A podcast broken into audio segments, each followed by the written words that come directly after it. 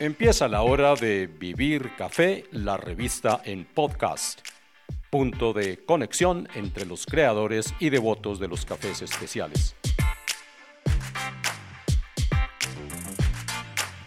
Todos hemos estado pensando en los últimos días y meses que la pandemia solo trae angustia y pesares.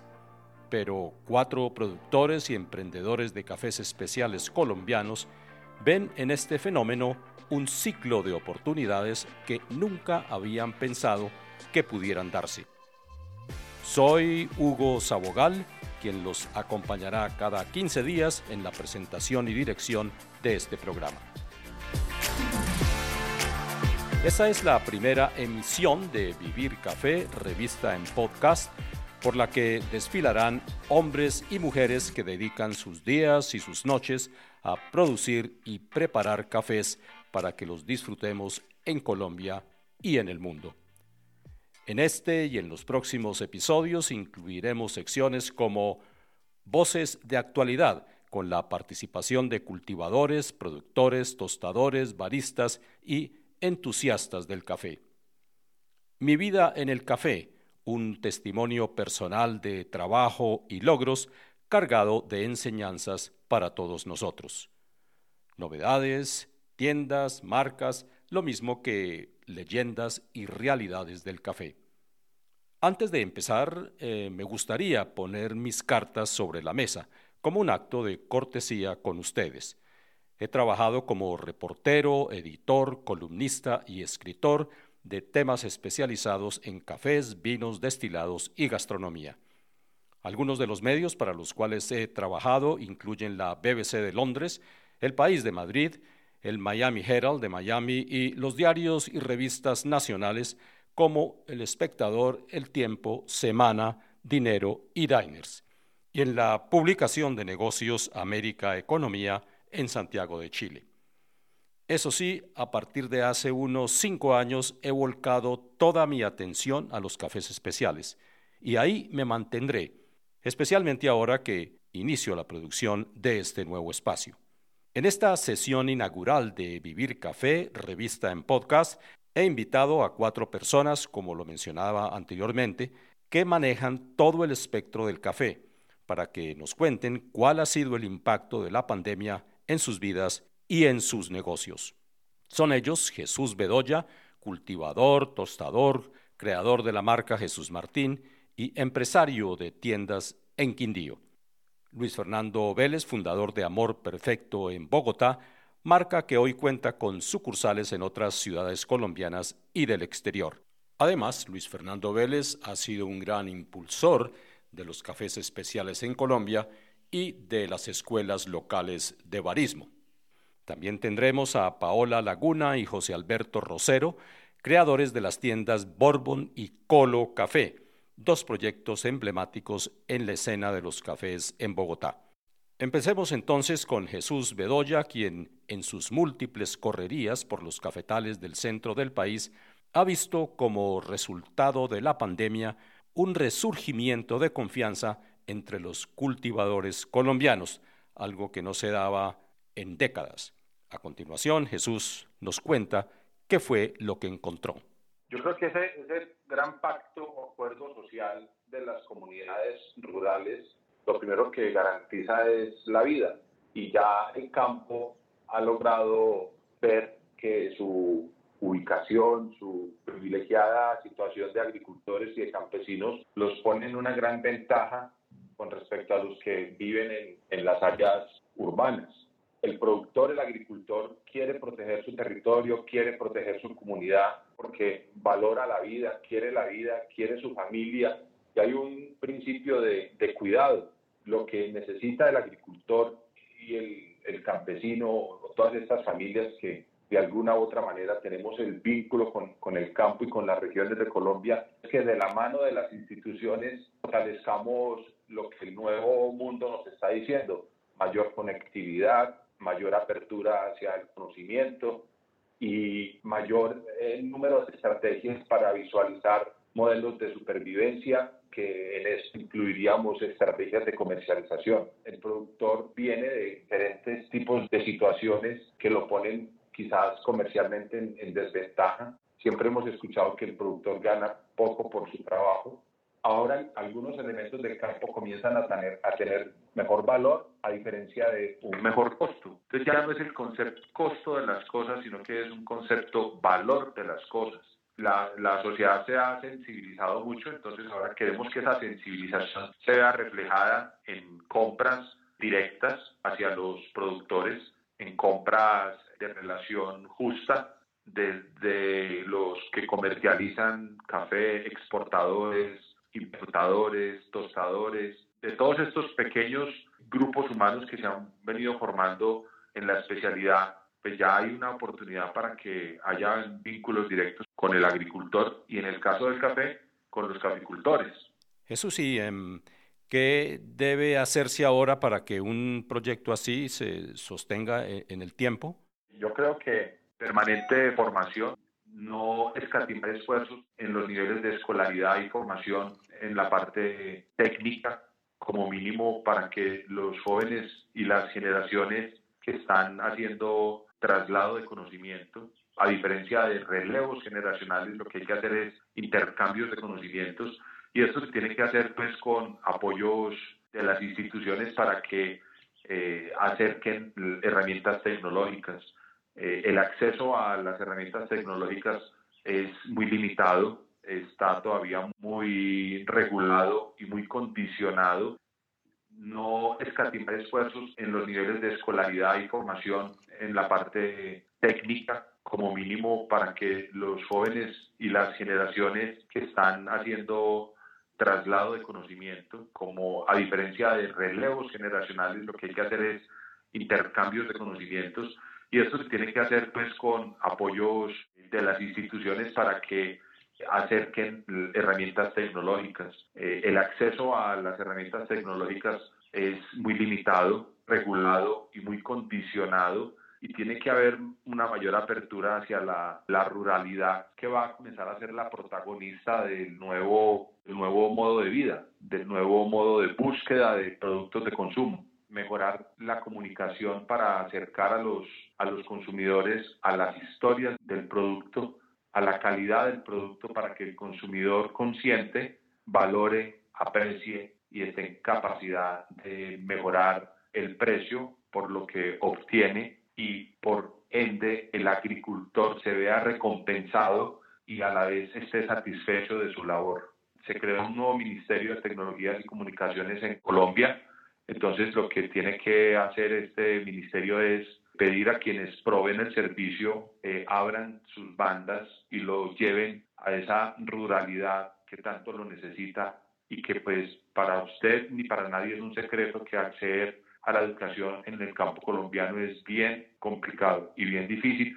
Y en las zonas cafeteras sucede que hay adversidades de montaña, de ríos, pendientes, y las distancias son aún muy largas. Y otra eh, pregunta obligada, Jesús, es eh, ¿quién va a liderar todo este proceso?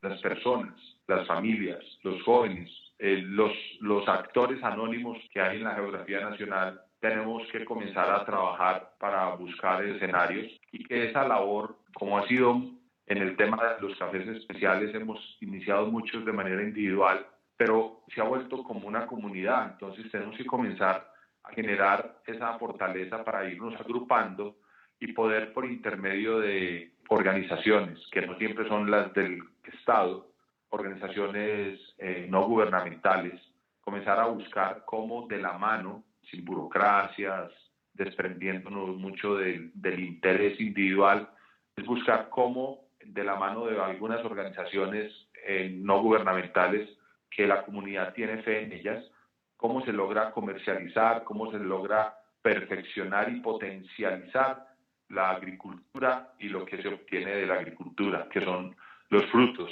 en el caso del café, las cosechas, y cómo estas cosechas no quedan tan sueltas a, lo bursátil, a la oferta y demanda del mercado internacional, a la especulación, sino cómo se crean vínculos directos y se crean pequeñas pero grandes comunidades sostenibles en el mercado de especialidad. Y ahora que menciona usted cosechas, ¿cómo vamos en este caótico 2020 en, en ese frente? Según la región donde estemos, pues vamos a tener en este segundo semestre la cosecha. En algunas regiones de Colombia la cosecha fue en el primer semestre. Acabo de hablar con un productor del municipio de Buenavista, me habla de manera muy optimista y me dice que para este año la cosecha va a ser 50 y 50. O sea, lo mismo que le dio en el primer semestre se lo va a dar en el segundo semestre. Entonces, esto, estos son factores que están a situaciones climáticas y situaciones pues de, de buen manejo de procesos culturales que los agricultores hacen en sus fincas. Donde estemos depende dónde, en qué momento va a ser cosecha. Se dice que para este año va a haber mayor producción que el año pasado, entonces eso genera una expectativa y en el mercado pues hay una expectativa de, este año en cuanto a temas de, de, de producción. Eh, falta es si esta producción genera impacto real en las familias porque no podemos cantar victoria y los agricultores no pueden cantar victoria o los gremios o las organizaciones cuando de este año pues muchos productores lo que hicieron fue recuperarse de 20 años atrás de crisis.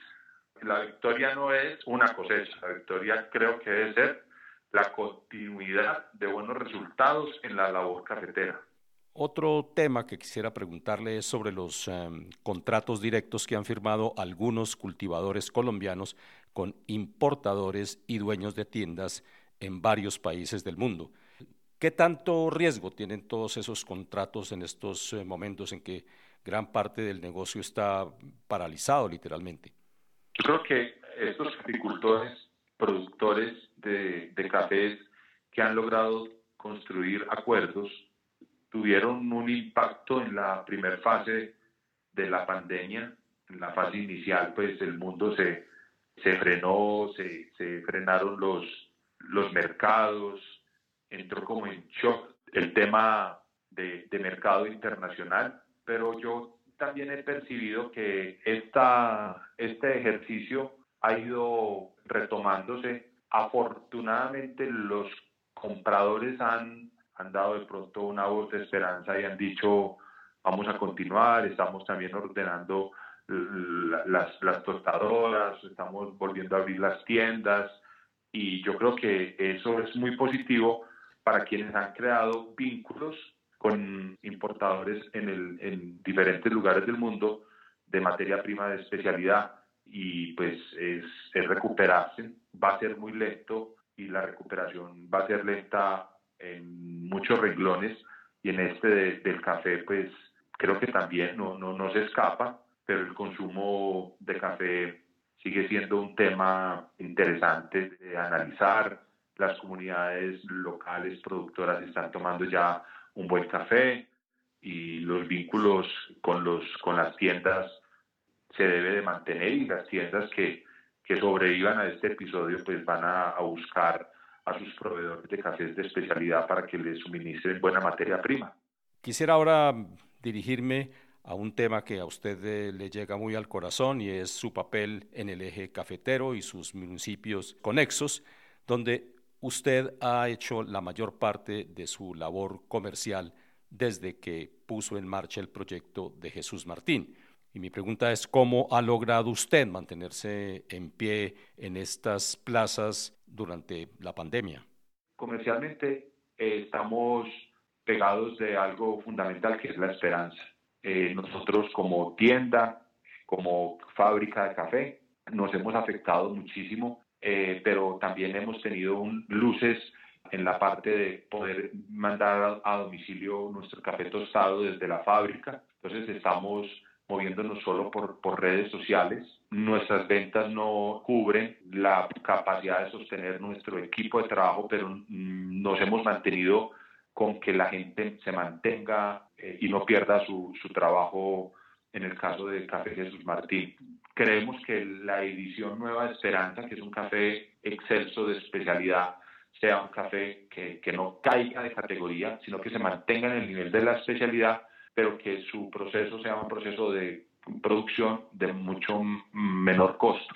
Y esto genere la posibilidad de accesibilidad a un consumidor que va a quedar afectado por la recesión, pero va a querer seguir comprando un café bueno. Entonces surgieron muchas cosas, don Hugo. Surgió un nuevo café, surgió una potencializar un tema de ventas por internet, apoyándonos mucho en, en, redes. No son las ventas que quisiéramos, que necesitemos, pero esto nos hace poco a poco mantenernos vivos. Y bueno, eso es lo que estamos haciendo, don Hugo. Bueno, Jesús, muchas gracias por haber aceptado esta invitación de participar en la sesión inaugural de Vivir Café, la revista en podcast. Ahora le daré la bienvenida a Luis Fernando Vélez de Amor Perfecto, cuya compañía mostraba óptimos resultados antes de la pandemia.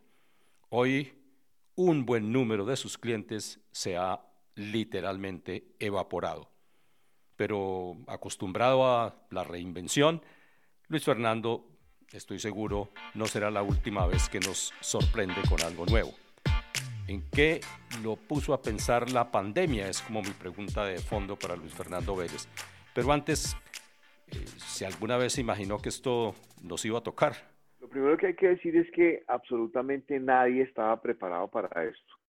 Este evento ha generado en el mundo del café una cantidad de cosas curiosas y muy interesantes y ha generado unos retos muy importantes. El primero es que todo el mundo del café de especialidad, de un movimiento que arrancó Starbucks y que empezó a mostrarle al mundo que el tercer lugar no era necesariamente el bar o el pop, sino que por todos los problemas que genera el licor, el tercer lugar se convirtió en el café, el sitio de encuentro. Una pandemia de estas donde el sitio de encuentro ya no puede ser fuera de la casa. Entonces, por un lado, empiezan a afectarse esos pequeños negocios y los exportadores de café verde para esos negocios empiezan a enfrentar problemas, les empiezan a, demorar el despacho y eso genera ahí un problema importante en los exportadores de café verde especializado para ese tipo de tiendas. En el ámbito interno y en el ámbito de Colombia, ¿qué sucede? Ese confinamiento empieza a hacer que la gente consuma más café y las grandes cadenas y las grandes superficies empiezan a abastecerse de café, porque el café que la gente se estaba tomando en la oficina, ahora se lo toma en la casa.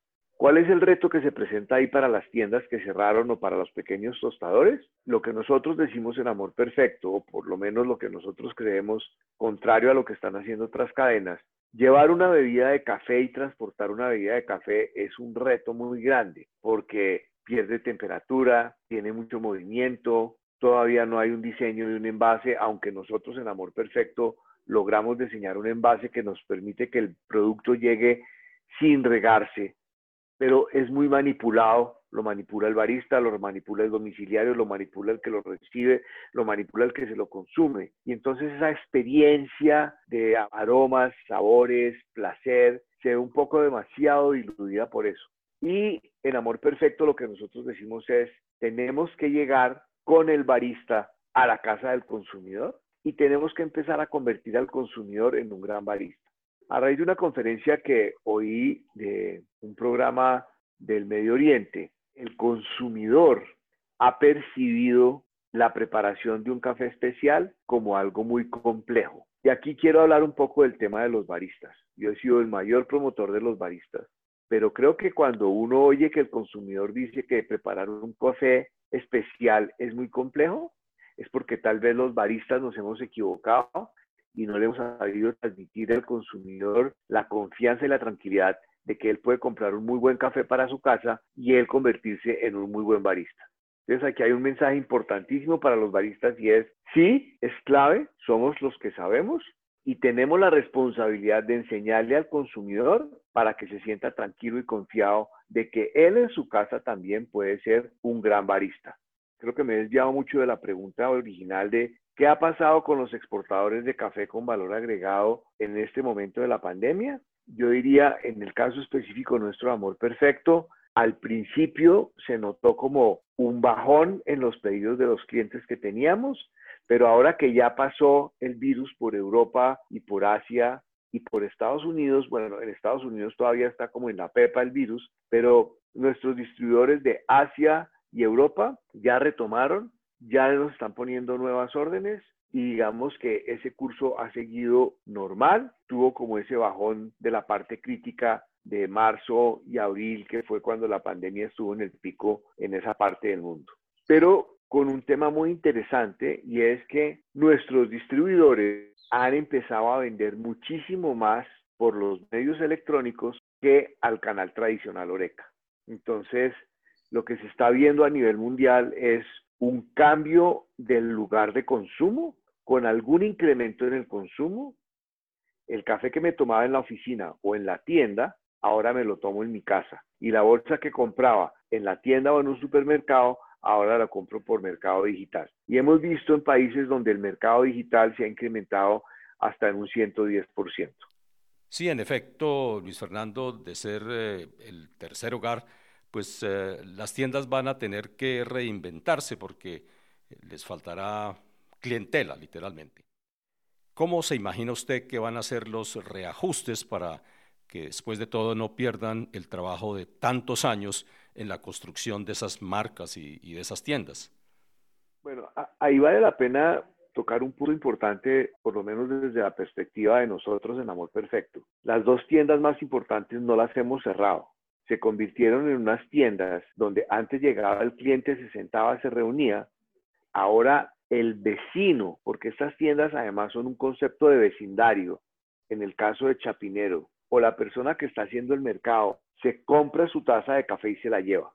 O va con su gente, la pareja, el amigo y la amiga, los dos amigos, paran, compran su café y se van. Quiero aclarar el tema del tercer lugar. Quien lo escribió y lo definió fue un arquitecto antropólogo urbanista, Ray Oldenburg.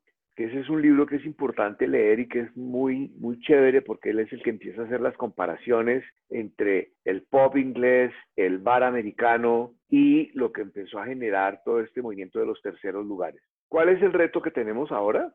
Por un lado, entender cómo acomodamos el negocio a un nivel de ventas menor entender cómo cumplimos con todas las normas de bioseguridad, empezar a diseñar unos aplicativos donde el consumidor llega y mediante un código QR entra al menú, hace un clic de qué es lo que va a comprar, le llega la comanda al barista, prepara y se va al cliente. Cuando ya podamos volver a tener posibilidades de que el cliente se siente, ahí vamos a llegar a un punto en el que si el espacio tenía capacidad para 50 o 60 personas, el espacio va, a tener que funcionar con 30, no creo que más de 40. O sea, los espacios van a quedar funcionando al 50-40% de su total de capacidad. Y entonces ahí es donde tenemos que volvernos muy creativos en cómo le vamos a llegar al consumidor con una solución que le permita consumirse un café, que siga encontrando ese placer y esa experiencia de consumir el café que nosotros creemos que es el hogar y que por eso decimos que llevar el barista a la casa del consumidor. ¿Cómo? Como siempre hemos hecho en Amor Perfecto, transfiriendo conocimiento y ahora nos surgió un reto del que no habíamos caído en cuenta nunca y es haciendo sentir al cliente tranquilo de que preparar un muy buen café es una tarea que él puede hacer de una manera muy fácil en su casa y puede seguir disfrutando de la experiencia.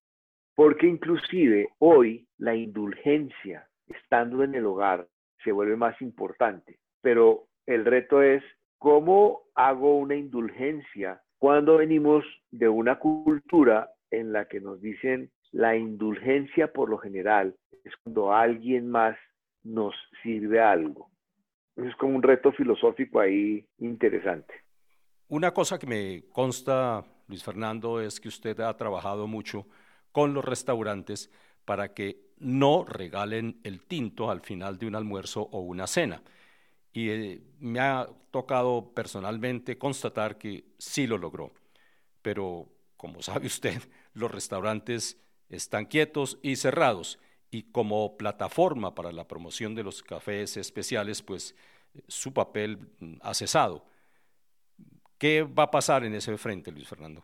En esos meses anteriores a abril, mayo, junio y la mitad de julio, el 80 o 90% de nuestro negocio era hoteles, restaurantes, cafeterías y el siguiente cliente importante era aeropuertos, hoteles cerrados, restaurantes cerrados, cafeterías más o menos funcionando, aeropuertos cerrados.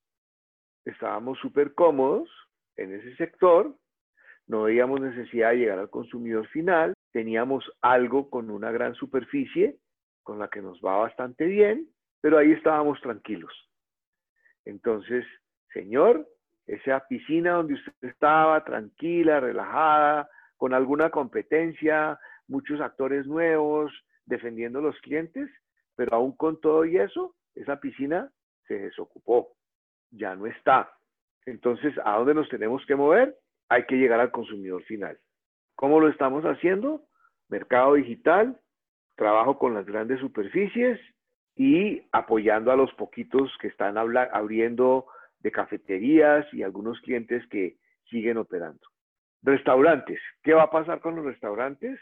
Pues bueno, lo que hemos visto es gran cantidad de cierres y cuando reempiece la industria, creo va a ser una industria completamente distinta y completamente nueva, en la que si el dueño del restaurante va a querer tener un negocio en el que entre la gente que puede atender y que rote muy rápido y entonces el café deja de tener importancia, o va a tener un sitio en el que la poquita gente que entre va a estar muy bien atendida y va a tener una experiencia larga en la que se va a poder dar ese cierre que los dos conocemos y el que los dos hemos hablado.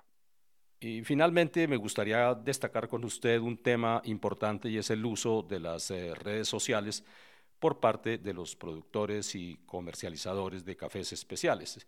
Se ven a diario en Twitter, en Instagram y demás plataformas.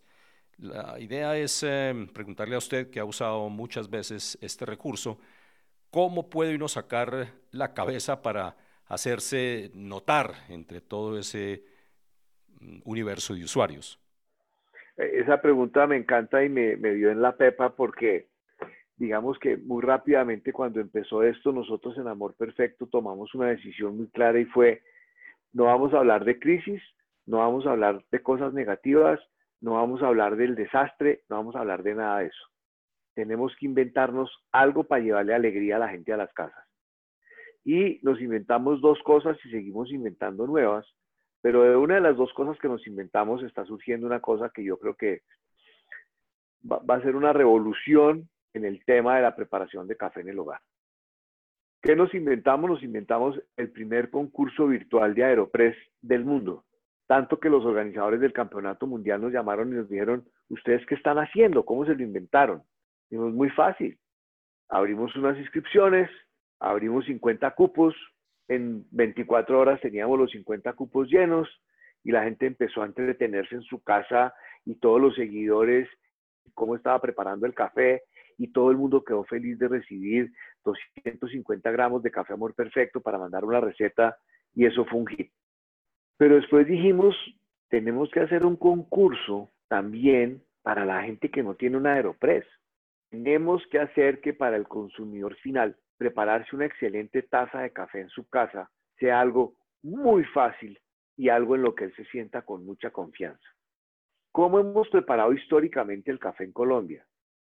¿Cómo se prepara café de olla? Una olla, agua caliente, se pone a hervir, justo antes de que hierva pone el café, mezcla, espera un momentico, se sienta y hay miles de fórmulas. Unos ponen primero el café, después el agua, otros dejan que hierva, ponen el café, otros termina y le echan unas goticas de agua fría para que el café se siente. 100 inscritos, unos posts belleza de concurso, volvimos a recuperar nuestras historias ancestrales, eh, cuando mi abuelita me hacía el café y entonces empecé a investigar dentro de toda la familia qué hacía la abuela para que el café quedara rico. Nos llegaron 100 recetas y pasó una cosa maravillosa y es que el ganador fue un juez de los campeonatos nacionales de baristas, donde entonces vemos cómo el conocimiento que adquiere un juez es aplicable para hacer un café de hoy pero no nos quedamos ahí. ¿En qué nos quedamos? Dijimos, bueno, ¿qué le vamos a dar a los 12 ganadores? Busquemos una olla en el mercado nacional que identifique a Colombia. Pero después dijimos, bueno, marquémosla. Y después dijimos, bueno, vamos más allá. El año pasado en Berlín tuve la oportunidad de conocer a un noruego que había cogido el diseño de una olla, de un pot de esos de calentar agua para el café o para el té, que había diseñado un filtro interno que permitía hacer café de olla, pero simplemente después servir directo de la olla sin que mucho del café se pase a la taza. Usted conoce bien, Hugo, mi alianza con InnovaKit. InnovaKit es Hugo López, que tiene una gran de invención y de diseño de cosas nuevas. Hugo me había contado que tenía una impresora en 3D y le dije, Hugo, tenemos que hacer algo chévere. Cojamos esta ollita, venga, le muestro lo que había diseñado el noruego y empezamos a jugar con la ollita y Hugo en su impresora 3D empezó a jugar y yo creo que en un par de meses vamos a tener en el mercado una olla para preparar café en la que usted pone el agua a calentar, escoge cuándo pone el café, porque ya diseñamos una pieza especial para esta olla que va a permitir de manera muy fácil, solamente poniendo a calentar agua, pueda servir un café delicioso de muy buena calidad. Lo único que nos está faltando ahora, Hugo, es diseñar un molino fácil que pueda estar en cualquier hogar colombiano y que la gente con muy poquito dinero comprar el molino. Porque lo más importante para lograr una muy buena taza de café, las cosas más importantes, además de la limpieza, además de la calidad del agua, además de que el grano sea fresco y no tenga mucho tiempo de tostado, etcétera, etcétera. Necesitamos que el consumidor muela siempre la cantidad de café que va a preparar justo antes de que lo va a preparar. El café tiene más de 40% de aromáticos volátiles. Si tenemos un café que ha sido molido hace mucho rato, pues no vamos a poder tener esos aromáticos volátiles en la taza. Y creo que estamos muy cerca de lograr que cualquier consumidor en cualquier casa de Colombia se pueda tomar un café muy rico simplemente poniendo el agua a calentar, moliendo el café que va a preparar y preparando el café que se va a tomar. Bueno, gracias Luis Fernando Vélez y quedamos muy pendientes de esa nueva olla de café como a la usanza antigua, pero versión siglo XXI. Y ahora en la sección de Mi vida en el café, que vamos a retitular como Nuestra vida en el café, les quiero presentar a Paola Laguna y José Alberto Rosero, quienes eh, nos contarán cómo, partiendo de la total ignorancia en el mundo del café, se han convertido en jugadores de peso en este segmento de tiendas y marcas de cafés especiales. También nos pondrán al corriente de sus nuevos proyectos tras la venta de Colo Café durante la pandemia. Eh, lo único que les puedo decir es que esta pareja inició su recorrido en el mundo del café en el mercado dominical de Usaquén. Ese fue el comienzo, ¿no, Paola? Como veníamos hablando, Hugo, nosotros arrancamos en esta feria, en el mercado de las pulgas de Usaquén. El abuelo de José tiene una finca en Quipile, Cundinamarca. Cundinamarca no es conocido por café, pero él le mandó un saco de café a José para que lo tostáramos. Nosotros como locos conseguimos una tostadora, se llamaba Las Marías. Tres Marías. Tres Marías, me acuerdo que se llamaba. Y era una tostadora gigante como de tres sacos de café. Y nosotros muy felices, molimos todo el café, eh, empacamos todo el café, nos lo empacaban, nosotros desde la puerta mirábamos todo. Y llegamos a la feria, montamos eso sí un stand porque nos ha gustado mucho la parte visual, la comunicación, el diseño y cómo se ven las cosas. Entonces, nuestra preparación antes era los stickers, las bolsas, los colores, cómo iba a ser el stand, los sacos de café. Entonces, llegamos a esta feria muy asustados, la verdad, esa sensación, me acuerdo muy bien que éramos en la mañana, súper madrugamos, muy, muy asustados, exhibimos todo el stand y la feria abría a las 10 de la mañana a las 11 de la mañana nuestro stand estaba lleno de extranjeros. Lo que nos sorprendió a nosotros es que quien nos fue enseñando a nosotros de café fueron los extranjeros. A esta feria, italianos, americanos, europeos, asiáticos, y cada cliente nos iba enseñando un poco más. Entonces, el primero nos dijo, oye, no tienen en grano. A nosotros se nos hizo muy raro que un cliente nos pidiera café en grano. Después de eso nos empezaron, no, eh, llevábamos unos termos para preparar café y nos dijeron, no, pero sin azúcar. No, azúcar no. Nosotros teníamos panela aparte, no sé qué, no, azúcar no. Oye, pero no lo pueden tostar un poquito menos porque es que siento que el café está quemado. Nosotros dos, ni idea. Después nos decían, no, pero es que cuando me lo preparas con leche me estás quemando la bebida con la leche muy caliente. Entonces, digamos, el extranjero nos llevó a un mundo que nosotros no conocíamos, ni ningún colombiano, siempre era acá un tinto campesino, no sé si tú has escuchado el tinto campesino. Entonces, entre más panela le, le, agregaras al café, pues para la gente mejor, y si tenía canela, y si tenía especias y todo, pues los colombianos felices. Pero el extranjero sí nos iba pidiendo un poco más de calidad y ahí nos dimos cuenta que teníamos que estudiar del tema. Y cada vez que nos exigía, pues íbamos investigando más, íbamos aprendiendo. Y nos pareció muy interesante porque eh, en esta búsqueda de hacer un emprendimiento, de la parte de ingeniería, lo único que yo podía hacer en, la, el stand era conectar la máquina, pero, pero eh, más allá de eso era entender que, que, sí queríamos hacer algo colombiano y algo eh, con el campo y no teníamos ni idea, realmente nos dimos cuenta que no teníamos ni idea de café, pero esto nos llevó a hacernos varias preguntas y varias preguntas también a nuestros profesores y a nuestro entorno de, ok, el extranjero nos está hablando de café en grano, de tomarlo sin azúcar y empezamos también a preguntarle a nuestros compañeros y amigos, bueno, ¿y qué saben ustedes de café de Colombia? ¿Por qué el café de Colombia pues es el mejor del mundo? Y ellos decían, pues porque es de Colombia, es como tradición, las montañas, a ver, pues es el mejor del mundo.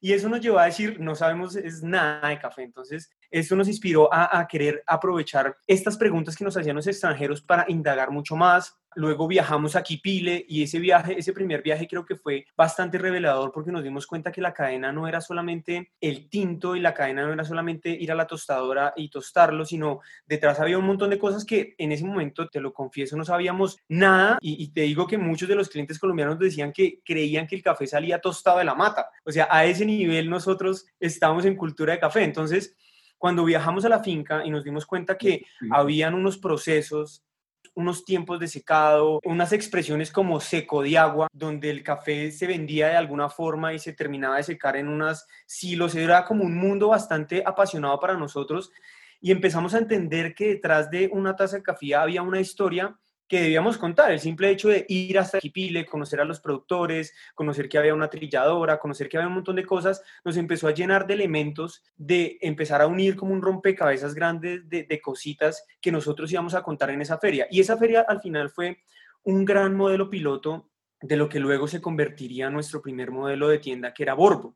Eh, pero sin duda fue un aprendizaje y un primer contacto con un cliente eh, para poder entender qué era lo que un cliente esperaba de una bebida, qué era la historia que quería contarle, que teníamos que tener un molino para poder moler el café recién a la gente, que, que, el aroma, eh, el entorno de una bebida se convertía en una tertulia, porque inclusive los mismos de la feria se acercaban alrededor de, de nuestro stand a charlar a tomarse el cafecito después del almuerzo y nosotros nos volvíamos el centro de la comunicación de dónde viene este café, cómo se prepara, que el maquiato y esto nos empezó también a ayudar a, a, buscar una máquina para poder prepararlo mejor. Pero yo creo que el mayor aprendizaje creo que fue el sabor, cómo lograr un mejor sabor. Y nos dimos cuenta que en la tostadora donde lo estábamos haciendo realmente era, era terrible, eran llevar 30 kilos de un café que intentábamos que fuera bueno a meter una tostadora de tres sacos, o sea, de tres bultos de 70 kilos, donde por favor no me lo vayas a quemar esta vez.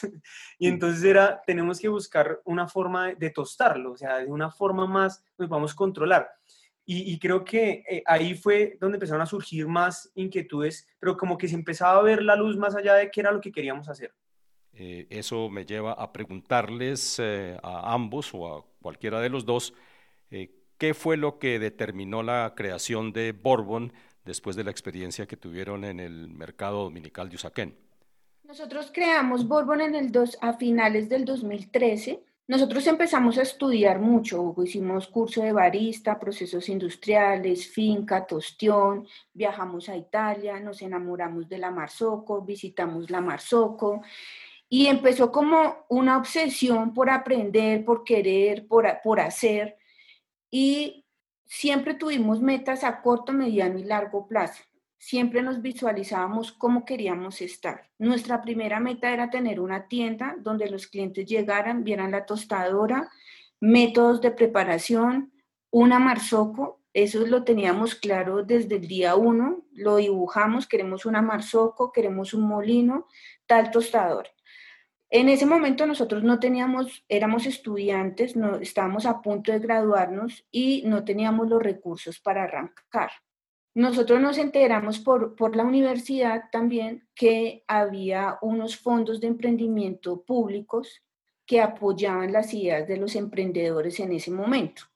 Entonces nosotros aplicamos, hicimos nuestra tesis de grado y en el 2013 me acuerdo tanto, nosotros duramos trabajando un año muy duro en nuestra tesis, digamos, para, en este caso, para la graduación de, de mi carrera.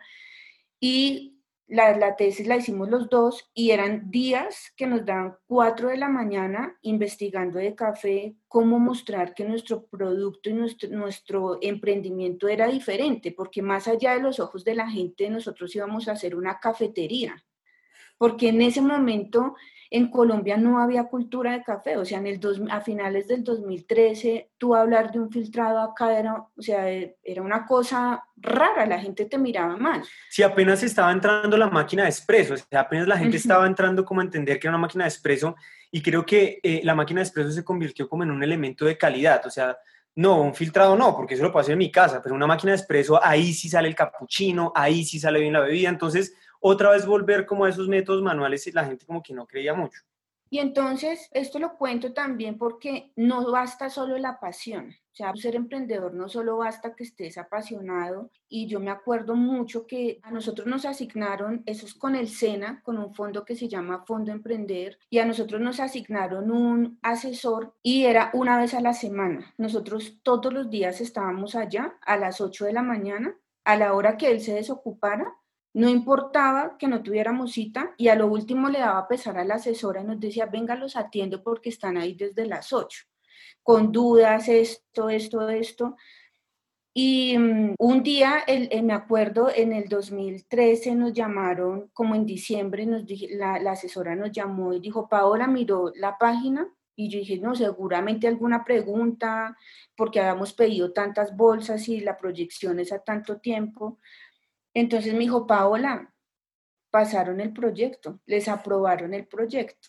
Yo mm. creo que ese fue uno de los días más felices para nosotros porque sabíamos todo lo que iba a pasar, que íbamos a tener nuestra Marzoco GB5, íbamos a tener nuestro molino, íbamos a tener nuestra tostadora, o sea, lo que más queríamos que en ese momento pues era muy difícil para nosotros tener y nos, eh, me acuerdo que en ese momento fueron 100 15 millones de pesos que nos dieron para arrancar nuestro emprendimiento. Y imagínate, Hugo, que estábamos compitiendo con otras universidades, gente del SENA, eh, proyectos innovadores de tecnología, de startups eh, en línea, eh, de aplicaciones web, como que decíamos, pues pucha, o sea, era, era un riesgo bastante alto pretender que una cafetería pasara por encima en términos de innovación de una aplicación. Entonces, nosotros siempre nos esmerábamos como realmente conectar un clúster de café del campo a la taza a través de una experiencia, tostión, métodos de preparación, e intentar meterle mucha innovación. Y creo que nos vieron la pasión tan tremenda que teníamos y cómo también podíamos eh, incrementar eh, una cultura siendo país productor eh, de un consumo de una bebida que casi no, no, no, no, era tan apetecida, a pesar de que Juan Valdés ya había arrancado a hacer un gran trabajo con sus tiendas y abrir espacios, que creo que es como la primera eh, manera de poder incrementar el consumo, pero más allá de eso era cómo montar la innovación a un tinto, básicamente era lo que a veces nos, nos hacían ver. Pero, pero cuando ganamos el proyecto, esto nos llenó de confianza y nos llenó pues de esto pinta muy bien. Creo que todo el aprendizaje que tuvimos y durante todo el proyecto que estamos haciendo, seguíamos yendo a la feria, ¿no? Seguíamos tostando ya en otra tostadora, porque ya cambiamos de esta tostadora gigante a una más pequeñita, pero igual eran cafés muy tostados, media hora de tueste por cada OH, y lograr decir, jue madre, tenemos una tostadora, pasamos de tres bultos a otra de 35 kilos y ya la que queríamos era de 5 kilos. O sea, creo que teníamos muy claro lo que queríamos hacer y, y, para nosotros fue muy importante una tostadora porque era como el eje donde realmente se unía el campo con la experiencia de tomar el café. Y, cuando una persona ve una tostadora, generalmente las tostadoras tienen este look como medio antiguo, como medio de dónde salió esta máquina, qué hace esta máquina, y tiene una mística muy bonita. Y, el aroma que sale cuando estás tostando es como, wow, es algo fresco y creo que genera un ambiente mágico para las personas que quieren em, tener una experiencia de café y eso lo teníamos claro, que teníamos que estuviera en la, en la entrada del local y, eso fue creo que algo muy importante que, que pasó para los clientes. Y valdría la pena también eh, que nos precisaran cuándo fue que mm, dieron el paso de crear Colo Café y qué los inspiró para poner en marcha ese proyecto. Hugo, nosotros hicimos un viaje a Italia a una feria de cafés especiales en el 2014 también, cuando nosotros viajamos, llegamos a, nosotros nos sentimos que llegamos a Disney del café. O sea, para nosotros era Disneylandia del café porque era tú pasar por un lado expreso de Brasil, expreso de Etiopía, catación al final de variedades típicas, geishas, mocas, SLs, o sea, variedades que jamás habías probado y nos dimos cuenta el potencial tan impresionante que tenía el café y que nosotros acá estábamos apenas mirando lo que estaba pasando, donde íbamos como que el café de Colombia tenía mucho protagonismo, pero entonces nos dimos cuenta que la onda en Colombia era una onda mirando hacia afuera. El colombiano siempre quería hacer lo que se estaba haciendo en otros, en, en Europa, en Estados Unidos, la gente hipster, o sea, toda la tendencia de afuera. Inclusive, inclusive Bourbon también estuvo inspirado en los cafés de afuera, ¿no? Sí. Y pasaba mucho que cuando la gente iba a Bourbon y entraba decía, oye, me siento como en un café en Nueva York, o esto me recuerda mucho a algo muy europeo porque sin duda hemos tenido como esta influencia y Bourbon al final fue un poco el resultado de eso, queriendo mostrar algo colombiano. Entonces siempre quisimos mirar dentro de la caja.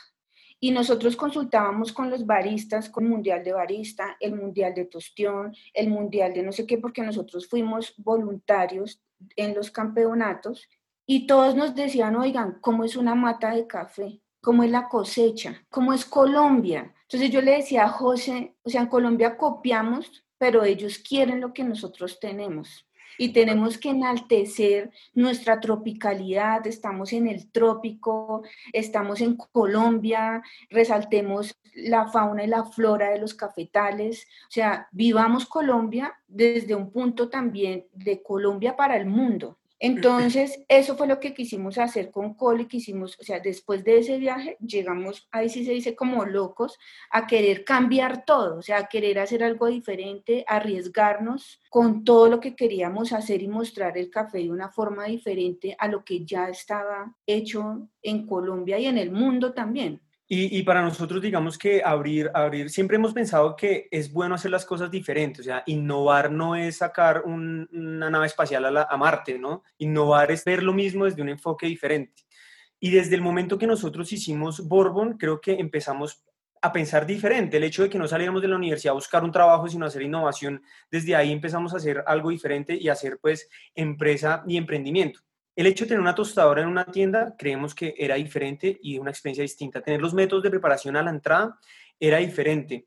Y cuando buscamos el local de Bourbon, no queríamos un local, queríamos una casa, porque queríamos también hacerlo diferente, que tú entraras y decir, me estoy tomando café en una casa, como en mi casa, siempre era como buscar algo distinto. Y cuando llegamos a Colo, también dijimos, vamos a hacer algo bien diferente, pero mirando desde dentro de la caja, porque tenemos muchas cosas que mostrar que tal vez no hemos mostrado, no simplemente mantenernos en, querer hacer lo que otros están haciendo, sino desde la innovación de mostrar algo que es colombiano, y hay muchas formas de mostrar algo colombiano, pero de un enfoque diferente y muy cool, porque si bien es cierto que hay gente que toma café toda la vida, nuevos clientes se están creando. ¿Cómo llegar a esos nuevos clientes? De una forma cool de gente que está saliendo de la universidad y seguramente veían como que el tinto era para viejitos. Nosotros queríamos era, mira, el café es una vaina bien cool, hay cold brew, hay otras bebidas, puedes empezar a, a tomar el café en la mañana, tarde, hacer ejercicio con café. Y entonces Colo surgió como de eso, de nuestras experiencias en viajes a las fincas y ver toda esa tropicalidad, porque al final creo que todos estamos volviendo al origen, ¿no? Eh, en esta pandemia la gente está volviendo a comprar lo local, dándole valor a lo que realmente siente que, que antes no tenía tanto valor. Y nosotros con Colo pensamos que eso teníamos que resaltar. Color, Colo significa pues Colombia, la tropicalidad de Colombia, la riqueza de la gente. Y creo que desde antes de Borbón en la feria queríamos resaltar eso y, y el café para nosotros fue como una herramienta para poder buscar esas historias y creo que Colo fue el resultado del aprendizaje que tuvimos en la feria y del aprendizaje que tuvimos en Bourbon y al final de viajes y cómo queríamos que Colombia y el café de Colombia se viera. Pasó en, un, en, nuestra segunda tienda, porque ya íbamos a abrir la segunda tienda en un lugar que también habíamos soñado, que era en la zona T, que lo habíamos visualizado, habíamos pensado que ahí queríamos que fuera. Y surgió la oportunidad porque ya veníamos eh, desarrollando Colo durante un año y cuando llegó Zona T dijimos vamos a hacerlo ahí de una. Ni siquiera hemos terminado de imprimir las bolsas, dijimos vamos a arrancar ahí con Colo y creo que fue una gran oportunidad porque ahí fue donde empezamos a, aterrizar la marca y la gente cuando la vio como que eh, nos esperábamos esa, esa, reacción, pero creo que superó las expectativas. Y ahora eh, sí me gustaría que mm, no dejáramos pasar la oportunidad de que nos contaran cómo fue que vendieron Colo, cómo lo entregaron a nuevas manos, quiénes son esos nuevos dueños, pero lo más importante tal vez es qué es lo que van a poner en marcha ustedes en el próximo futuro. En este momento y en esta etapa queremos seguir creando, queremos seguir haciendo cosas diferentes con café, o sea, siempre con café. Y tuvimos la oportunidad de encontrar un gran comprador para Colo, la empresa queda en muy buenas manos. Decidimos vender la compañía, vendimos Colo durante esta cuarentena. Para nosotros la cuarentena ha sido, creo que, una oportunidad de volver a replantearnos y a hacer pero entonces vemos con un propósito que ya queríamos hace mucho tiempo y vemos oportunidades, muchas oportunidades. Y ahora mismo estamos trabajando en la marca, también estamos con una agencia muy chévere acá en Colombia que hace marcas, siempre creemos en el talento colombiano y estamos desarrollando nuestra nueva marca para una nueva compañía que vamos a, hacer dedicada a café. Ahora queremos mostrar todo lo colombiano también, vamos a exportar café tostado Vamos a tener también una tienda de café especial porque pues durante todo este tiempo no queremos perder esa comunicación con los clientes que aprovechamos para agradecer que durante los primeros meses de confinamiento fueron los número uno que estuvieron ahí apoyando, comprándonos, eh, haciendo cadenas de compra para familiares para apoyar a la empresa y para poder sostener todo nuestro equipo de trabajo. Entonces, ahorita estamos en esta nueva etapa que les va a encantar todo lo que vamos a hacer y invitamos también a, seguir consumiendo buenos cafés, a pagar por la calidad, a conocer las historias que hay detrás de todos nuestros héroes y a tomar increíbles tazas de café. Creo que de, nuestro propósito siempre es sorprendernos, vivir de asombro en asombro. O sea, yo creo que esa también es, es, esa sensación que tú no tienes todos los días y que tú digas, wow, esto, esto está pasando, qué chévere. Em, la empresa quedó con un fondo de inversión, un fondo de inversión colombiano. Es un fondo de inversión que entró con nosotros eh, desde el 2019 y desde el principio tuvimos claro que pues ellos iban a financiar nuestras ideas, lo que nosotros queríamos hacer, porque siempre soñamos ese punto como Usaquén y, y experimentar también con cocina. Y realmente fue Em, ese proyecto fue una, una, segunda etapa que nosotros queríamos para Colo, que la planeamos con José y pusimos todas nuestras ideas y toda la marca en plenitud en este punto.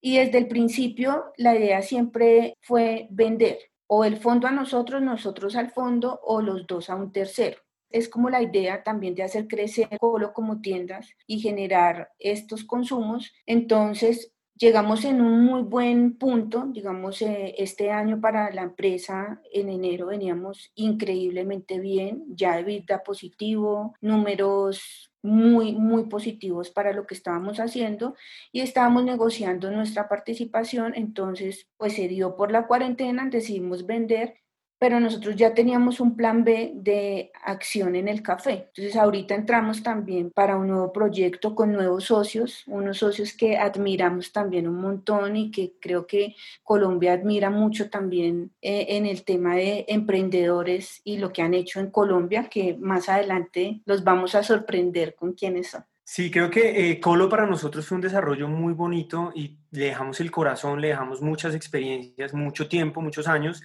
y creo que el resultado fue un producto muy chévere para que nosotros y todos los de Bogotá sigamos disfrutando y seguramente van a venir abriendo más tiendas en, en, otras ciudades, pero quedó como para el disfrute de todos, un gran producto que se lo quedó un gran cliente. Eh, y queremos que es un ciclo que cerramos con mucho amor para poder arrancar un ciclo que para nosotros sigue siendo súper apasionante en términos de café, porque creo que lo que falta, de, o sea, creo que el café especial falta por mostrar, o sea, lo que, lo que viene hace falta por mostrar. Y creemos que exportar café tostado, eh, además de otras cosas que estamos haciendo con innovación con café, es poder sumarle mucho valor desde el origen. Siempre el café se ha exportado en verde, se le suma valor ya en una tienda en Estados Unidos, en Seattle, en, en Japón, eh, pero creemos que tenemos mucho por quedar. El hecho de poder sumarle valor acá, poder tostarlo acá, poder empacarlo acá y que te llegue a tu casa en una semana, eh, crea mucho valor para el emprendimiento colombiano y para la empresa eh, que está haciendo un producto fresco en Colombia. Entonces creemos que es un gran paso que vamos a dar, igual con la tienda, porque al final la tienda tiene esta mística y este entorno fantástico donde se hacen amigos. Y creo que la mayoría de nuestros amigos actuales, si no digo todos, han salido de las barras de café. O sea, nuestros grandes amigos, algunos mentores, gente que admiramos, nos hemos conocido tomándonos un expresito bien bueno de, un, de una Marzocco, charlando de café y de otras cosas. Eh, y creemos por eso que una barra de café siempre va a tener o siempre va un espacio donde quieres estar y compartir con otros y por eso queremos eh, crear un nuevo espacio innovador y, bien chévere para que pues haya más espacios para tomar café también. Con estas eh, palabras de José Alberto Rosero y Paola Laguna, llegamos al final de la sección Mi vida en el café y también nos aproximamos al final del programa. Pero, ¿qué tal si ahora recordamos en leyendas y realidades del café el relato más divulgado sobre su descubrimiento.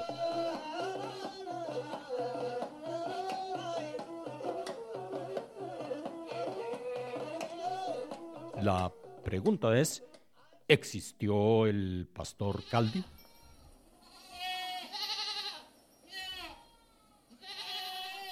Como toda leyenda, la del pastor Caldi ha servido para llenar un vacío que sigue existiendo en torno al descubrimiento del café.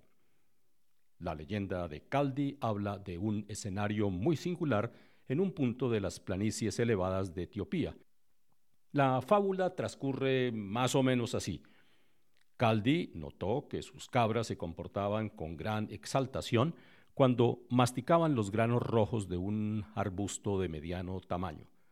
Caldi se acercó a la planta y él mismo probó algunos granos y notó que también lo llenaban de energía.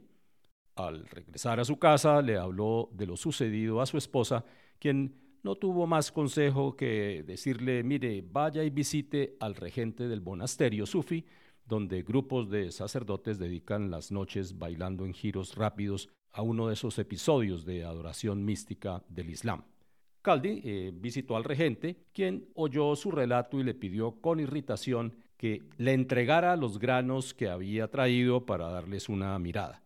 Para él no eran más que granos, y por haberlo interrumpido el regente tiró los granos a una hoguera y al cabo de un momento un olor de embrujo invadió la recámara. Sáquelos, sáquelos y échelos en ese cuenco de agua, le ordenó el regente a Caldi al tiempo que varios sacerdotes sufis se hicieron presentes atraídos por el aroma. El líquido se tornó ocre y todos probaron un sorbo, y luego se declararon extasiados. Los místicos se pusieron a danzar, agradeciendo que Caldi les había traído el descubrimiento del café.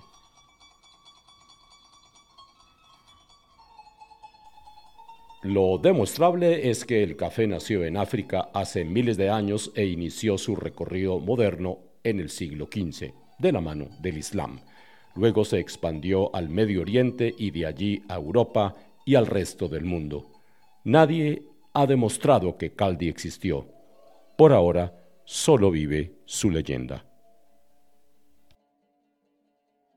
Llegamos al final de nuestra primera emisión de Vivir Café, la revista en podcast. Les habló Hugo Sabogal. En nuestro próximo episodio, una historia muy reveladora sobre cómo la tecnología está transformando la vida y el trabajo de miles de caficultores en Colombia. Y también los secretos mejor guardados de la que es quizás la marca más clásica de café en Colombia. Para sus responsables, lo nuevo es seguir mejorando lo que siempre han hecho bien. Gracias por su tiempo y nos vemos en dos semanas. Hasta pronto.